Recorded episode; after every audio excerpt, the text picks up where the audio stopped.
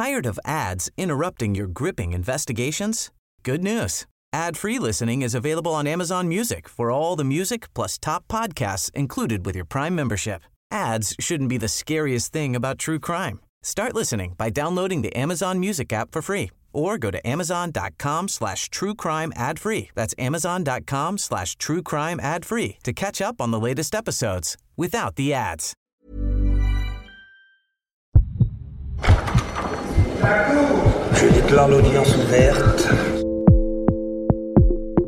Bienvenue dans Au cœur du crime, un podcast proposé par l'Obs. Ils ou elles se sont retrouvés de par leur métier ou par le hasard de la vie au cœur d'une histoire judiciaire et ils nous racontent comment ils ont été marqués à tout jamais. Aujourd'hui, Caroline Michel reçoit Jean-Pierre Versini-Campinki. Bonjour maître Versini-Campinki, alors dans votre famille, la justice est une tradition?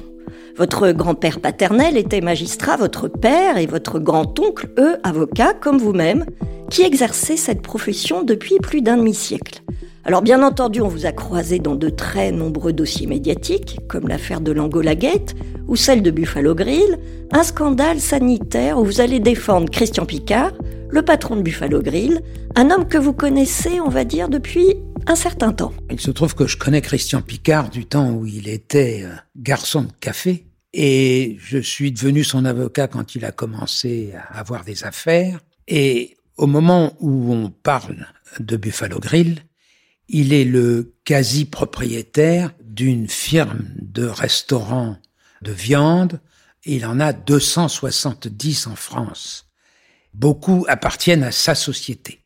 Donc c'est un homme qui, en francs, pèse en 2000 environ 2 milliards de francs, c'est-à-dire 300 millions d'euros d'aujourd'hui. Donc c'est un homme qui a réussi au-delà de ce que peut être la réussite et essentiellement, comme aujourd'hui d'ailleurs, Buffalo Grill vend de la viande de bœuf. Du bœuf qui va être fatal à cette société parce que, après la belle réussite que vous nous avez décrite, eh bien, tout s'effondre.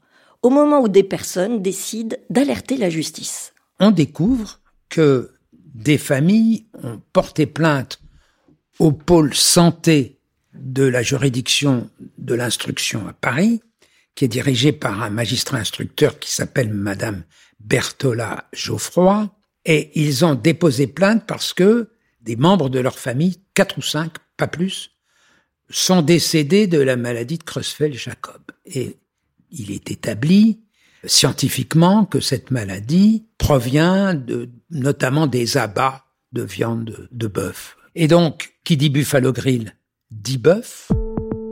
Et qui dit bœuf dit, eh bien, Christian Picard, votre client, à quel moment il va vous alerter? Le premier coup de fil, j'étais en relation avec lui de manière habituelle, c'est un ami. Mais le premier coup de fil, c'est, je sais pas pourquoi, euh, les gendarmes, euh, ils trouvaient ça rigolo, euh, sont venus euh, chercher euh, à l'heure du laitier mes trois principaux collaborateurs pour les entendre à la gendarmerie, puis ça va durer 48 heures. Ma collaboratrice d'alors sort de garde à vue, car elle est allée voir ces gens-là. Et quand elle sort, elle téléphone à son client. Son client, c'est Christian Picard, président de la société Buffalo Grill, qui nous paye, qui est notre cliente. Et elle dit donc au président de la société, j'ai rien compris ils sont en train de me parler d'une histoire de vache folle, les collaborateurs, et qu'il y aurait eu une dénonciation, euh, et c'est Picard qui lui dit ah ah mais je comprends, oui je vois qu'elle peut-être le petit enfant de salaud qui nous a qui nous a dénoncé, je l'ai foutu à la porte il y a, il y a plusieurs mois, qui nous aurait dénoncé comme si on, on importait de la viande anglaise et il rigole. Pour lui, c'est une vaste plaisanterie. Il sait qu'évidemment, il n'a pas triché et que son entreprise n'importe pas de la viande anglaise tout simplement parce que c'est sous embargo et que c'est interdit. Alors nous sommes en 2000, l'enquête est conduite par une juge, Marie-Odile Berthelat Geoffroy, une magistrate, maître Versini, comment dire, eh bien, que vous ne portez pas dans votre cœur. À l'époque, je ne la connais pas. Aujourd'hui, je dirais que c'est probablement un des plus mauvais juges d'instruction que la France ait jamais connu. C'est aussi simple que ça. Un très mauvais juge d'instruction, c'est sans doute une femme charmante. Mais elle a fait perdre des années à des quantités de gens sur des dossiers qui sont partis euh, avec l'eau du bain Et donc, c'est un magistrat contestable. Mais à l'époque, euh, elle a beaucoup de dossiers, elle a le sang contaminé, elle a les hormones de croissance, enfin, elle a des dossiers importants euh, qui n'aboutiront jamais. Vous êtes très critique, mais dans l'affaire Buffalo Grill, cette juge a entre les mains une dénonciation. Il y a des gens qui sont morts après avoir absorbé du bœuf. Bref, elle commence à accumuler des preuves, non? Elle n'a pas le moindre début de commencement d'une preuve. Mais elle fait, elle, le lien voilà un boucher qui me dénonce l'embargo. Moi, je suis saisi d'un dossier sur le décès de braves gens dont on a établi qu'ils étaient morts de la maladie de Creutzfeldt-Jacob. La maladie de Creutzfeldt-Jacob, elle provient, dit-on, d'un prion euh, qui est lié à l'ingestion de viande de bœuf, euh, notamment des abats d'ailleurs, et par conséquent, point barre, euh, j'ai le coupable. Le coupable, Christian Picard, le patron de Buffalo Grill, donc, que la juge veut d'abord envoyer en prison, mais finalement, maître Versini, à l'issue de sa garde à vue, votre client, il sera placé sous contrôle judiciaire, c'est bien cela? À ce stade, nous sommes le vendredi soir. Et lui, il se repose, moi, je vais pour la première et la dernière fois d'ailleurs de mon existence dans un Buffalo Grill, celui de Soissons, qui est près de ma maison de campagne. Je dis au directeur, ben voilà, je suis l'avocat de Christian Picard. Et il me dit, ben on a la moitié des clients d'habitude. Le groupe a perdu en 24 heures la moitié de ses clients. Il avait 200 000 repas jour. Il est tombé à 100 000 repas jour. Et à partir de ce moment-là, si j'ai bien compris, il va vous falloir mener tout à la fois une bataille d'avocats, mais aussi de communicants pour sauver l'entreprise. Il s'agit d'essayer d'expliquer aux lecteurs des journaux et aux auditeurs de télé et de radio que non seulement c'est pas vrai, mais c'est même pas possible. Il n'y a pas eu d'achat viande anglaise par le groupe et la maladie de Creutzfeldt-Jacob ne peut pas avoir été provoqué par le groupe Buffalo Grill. Et donc, on a un combat de communiqué, non pas de communiqué, mais d'articles de presse. Je perds 8 kilos ou 10 kilos en 15 jours, parce que c'est permanent de devoir plaider un dossier qui, qui est ce qu'il est, c'est-à-dire pas grand-chose, auprès de la presse pour essayer de faire remonter, pour faire survivre le groupe Buffalo Grill. Il y a eu des deux groupes constitués. Il y a eu un groupe informel et, et, et comment dirais-je, clandestin, qui était celui des gendarmes qui, pour défendre Madame Berthola Geoffroy, en secret, donnait des informations sur le dossier à la presse, et les avocats qui étaient obligés de dire que ce qui était donné à la presse, c'était n'importe quoi. À Antenne 2, par exemple, nous avons fait irruption avec des, des cajots et des, et des étiquettes pour montrer aux gens que euh, ce qui était prétendu être de l'achat de viande anglaise, c'était en réalité, je crois, de la viande hollandaise ou de la viande irlandaise, en fait, de la viande qui n'était pas sous embargo, etc. Une histoire de folie. On était au bord de, de non pas de la faillite, mais du collapsus de l'entreprise. C'est-à-dire que euh, si ça durait, si ça continuait, il n'en serait jamais sorti. Bataille de communication donc, mais est-ce que vous avez en même temps entamé des recours judiciaires? Nous avons décidé d'engager une procédure qui pratiquement n'existait pas à l'époque et qui, à l'heure actuelle, est encore très peu utilisée et qui, de toute façon, marche une fois sur mille, qui est de demander à la chambre de l'instruction, c'est-à-dire la chambre d'appel de la décision du juge d'instruction, d'annuler la mise en examen parce que ceci ou parce que cela. Et là, c'était très simple. On a demandé à la chambre de l'instruction, au bout de 15 jours, 3 semaines, euh, c'est venu assez vite d'ailleurs, parce qu'ils se rendaient compte qu'il y avait un problème, d'annuler la mise en examen parce que la mise en examen était impossible. Pourquoi était-elle impossible? Et nous avions un énorme dossier euh, scientifique, c'est que la maladie de Creutzfeldt-Jacob, qui à l'époque, je précise, selon les augures, devait tuer 10 millions d'Européens. On aurait dû aujourd'hui être tous morts de la maladie de Creutzfeldt-Jacob. Il y a de ça 20 ans, ça a tué 10 personnes en France et 50 en Angleterre. La maladie de Creutzfeldt-Jacob a une période d'incubation au minimum de 12 ans, d'après les scientifiques. C'était, nous avons amené quantité de preuves. Le journal Lancet expliquait au moins une chose sur le prion de Creutzfeldt-Jacob, c'est que sa durée d'incubation était de plus de dix ans.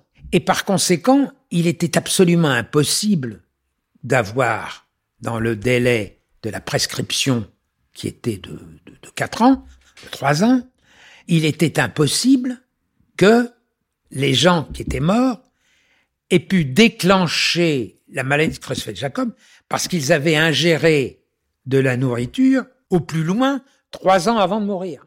Puisque trois ans avant de mourir, c'est pas possible. Et la Cour d'appel nous donne raison. Et elle annule la mise en examen. Un coup de tonnerre extraordinaire, parce que c'était exceptionnel, on était fiers comme Artaban. Fin d'histoire, donc, ça voulait dire aussi la fin des ennuis judiciaires pour votre client Ou alors c'est devenu un peu plus compliqué que ça? L'affaire, comme d'habitude, comme trop souvent en matière financière, quand un dossier est frappé, il est enterré. Et ça va durer 12 ans. Lorsque l'on annule une mise en examen, on n'est pas blanchi. On a ce qu'on appelle le statut de témoin assisté. Et l'enquête, l'instruction se poursuit. C'est-à-dire qu'elle va faire interroger tous les transporteurs de camions, elle va faire interroger en Angleterre, elle va faire interroger en Irlande, elle va dépêcher des officiers de police judiciaire à travers l'Europe, elle va interroger des mandataires, elle va faire faire des enquêtes euh, scientifiques dans les eaux usées du centre de boucherie de Buffalo Grill pour essayer de trouver des traces du prion dans les eaux usées. Elle va faire tout ça. Et ça va durer dix ans, avec évidemment des temps morts de l'ordre d'une année. C'est-à-dire que il y a une commission rogatoire, allez vérifier ce que dit monsieur Intel, euh, camionneur, entreprise de camions euh, au Danemark, qui paraît-il à l'époque a, a, transporté de la viande d'Angleterre euh, en France, etc., etc. Rien n'aboutit. Ça dure. Puis au bout d'un moment, ben, le dossier reste dans un coin. Et puis, dix ans après, Madame Berthola Geoffroy a été appelée à l'honorariat. Elle a quitté ses fonctions de juge d'instruction et est arrivé euh, un juge d'instruction normal qui a décidé que ce dossier euh, n'aurait tout simplement jamais dû naître. Elle a pris les décisions qu'il fallait, c'est-à-dire qu'elle a rendu des ordonnances de non-lieu. Entre-temps, euh, Christian Picard avait vendu son entreprise en 2005, pour la moitié exactement de la valeur qu'elle avait en 2000.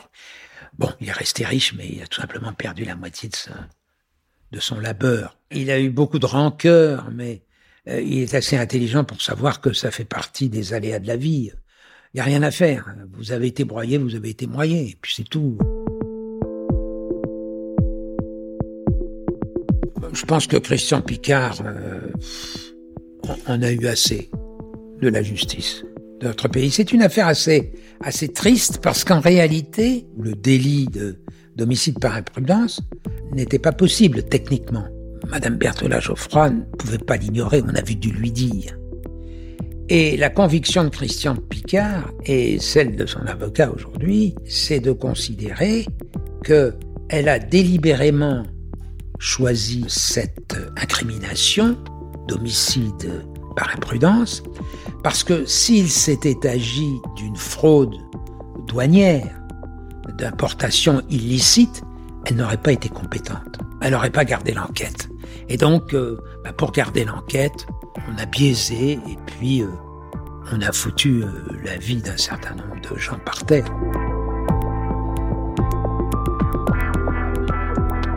Vous écoutez Au cœur du crime, un podcast de l'Obs. Jean-Pierre Versini-Campinki répondait à Caroline Michel. Un montage signé Cyril Bonnet, une musique de Michael Gauthier, réalisation Julien Bouisset, direction éditoriale Mathieu Aron. On espère vous retrouver bientôt pour un nouvel épisode d'Au cœur du crime.